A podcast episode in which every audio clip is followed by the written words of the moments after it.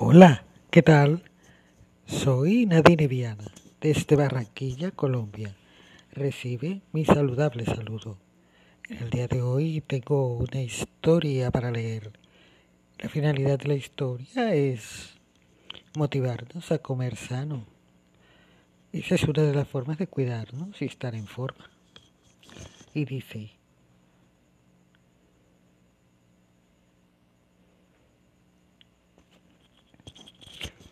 Música en el plato. Valores. Vida sana en familia. Enseñanza.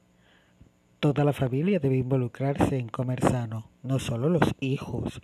Además, hace hincapié en que las comidas más elaboradas suelen ser las menos sanas. Ambientación. La consulta de un doctor. Personajes. Una niña, sus padres y un doctor.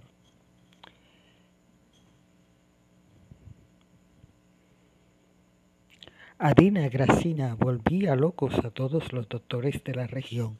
Su papá tenía un tripón que le servía para abrir las puertas sin usar las manos. Y su mamá no era mucho más delgada, pero ella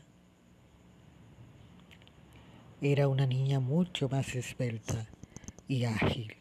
Desde siempre, Adina había sido muy rara para comer según sus padres, casi nunca comía los estupendos guisos de su madre, ni probaba sus fabulosas pizzas. Tampoco disfrutaba con su papá de las estupendas tartas y helados que brindaban cada tarde. Y cuando le preguntaban que por qué comía tan mal, ella no sabía qué contestar. Solo sabía que prefería otras cosas para comer. Así que todos se preguntaban quién habría salido esta niña, a quién se parecerá. Un día, Adina acabó en manos de un doctor diferente. Aunque ya era algo mayor, tenía un aspecto estupendo, distinto de todos aquellos doctores de grandes barrigas y andares fatigados. Cuando los padres de Adina le contaron su problema con la comida, el doctor se mostró muy interesado y les llevó a una oscura y silenciosa sala con una extraña máquina en el centro, con el aspecto de un altavoz antiguo. Ven, Adina, ponte esto, dijo mientras le colocaba un casco lleno de luces y botones sobre la cabeza, conectado a la máquina por unos cables.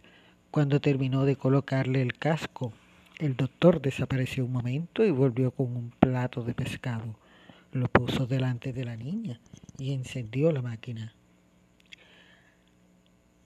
Al instante de su interior comenzó a surgir el agradable sonido de las olas del mar, con las relajantes llamadas de diferentes delfines y ballenas.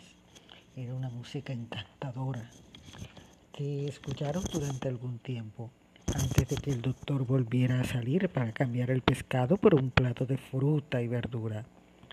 El susurro del mar dio paso a las hojas agitadas por el viento, el canto de los pájaros y las gotas de lluvia.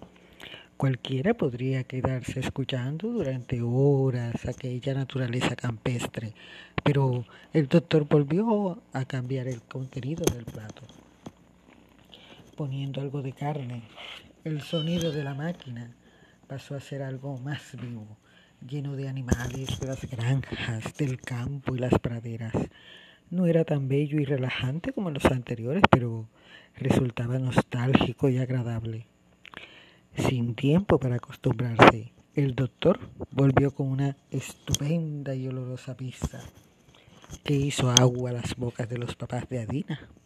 Pero entonces la máquina pareció romperse y en lugar de algún bello sonido solo emitía un molesto ruido como de máquinas y acero. No se ha roto. Es así. Se apresuró a tranquilizar el médico. Sin embargo, el ruido era tan molesto que pidieron al doctor más cambios. Sucesivamente, el doctor apareció con helados, bombones, hamburguesas, golosinas, pero todos ellos generaron ruidos y sonidos igual de molestos y amontonados, tanto que los papás de Adina pidieron al doctor que volviera con el plato de fruta.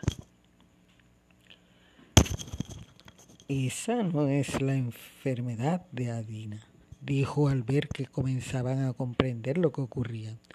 Ella tiene el don de interpretar la música de los alimentos, la de donde nacieron y donde se crearon.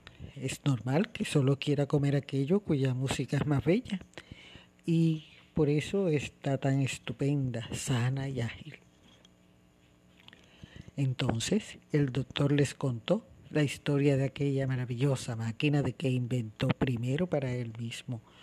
Pero lo que más impresionó a los señores Gracina cuando probaron el invento era que ellos mismos también escuchaban la música, solo que mucho más bajito. Y así salieron de allí dispuestos a prestar atención en su interior más profundo a la música de los alimentos. Y desde aquel día, en casa de los Gracina, las pizzas, hamburguesas, dulces y helados dieron paso a la fruta, las verduras y el pescado. Ahora todos tienen un aspecto estupendo y si te encuentras con ellos, te harán su famosa pregunta. ¿A qué sonaba lo que has comido hoy? ¿Te ha gustado el cuento?